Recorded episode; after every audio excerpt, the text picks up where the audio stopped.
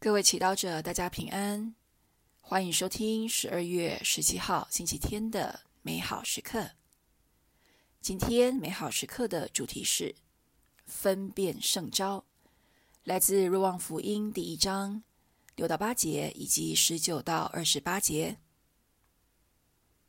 曾有一人是由天主派遣来的，名叫若翰。这人来是为作证，为给光作证。为使众人借他而信，他不是那光，只是为给那光作证。这是若翰所做的见证。当时犹太人从耶路撒冷派遣了司祭和勒未人到他那里，问他说：“你是谁？”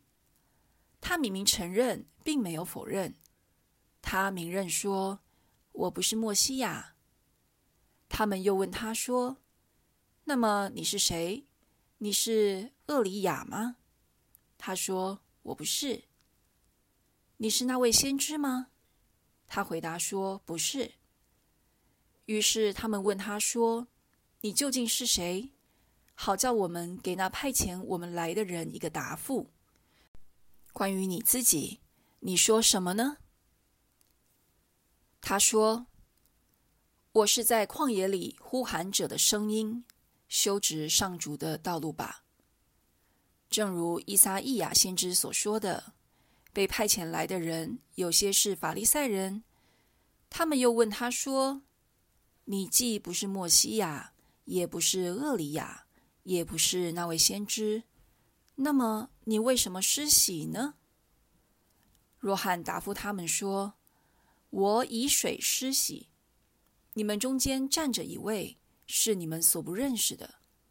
他在我以后来，我却当不起解他的鞋带。这些事发生于约旦河对岸的伯达尼，若翰施洗的地方。曾有一人是由天主派遣来的，名叫若翰。今天用你的名取代若翰的名，并大声诵念以上的话，你心中有何感受呢？无论你对自己的生活和成就有何感想，今天天主要你知道，是他派遣你来到这世上，而他对你的生命有计划。你渺小的生命在天主眼中是多么的重要。福音写道：“这人来是为作证，为给光作证。”为使众人借他而信，每个人都希望自己的生命能够发光，是有意义的，也能对社会有所贡献，但却不知道怎么能做到这一点。我们每天做这么多事情，有几分是无头绪的白忙，又有几分是回应圣神的推动，活出我们最深的使命呢？今天的福音当中。若翰很清楚，他的圣召和使命就是要为耶稣作证。即便有很多人来告诉他，他可能是默西亚，可能像某位先知。其实有时候被他人这样看好，说我们有能力成为一个有名又成功的网红、生意人、某个领域的权威、父母或修道人，是一种很棒的感觉。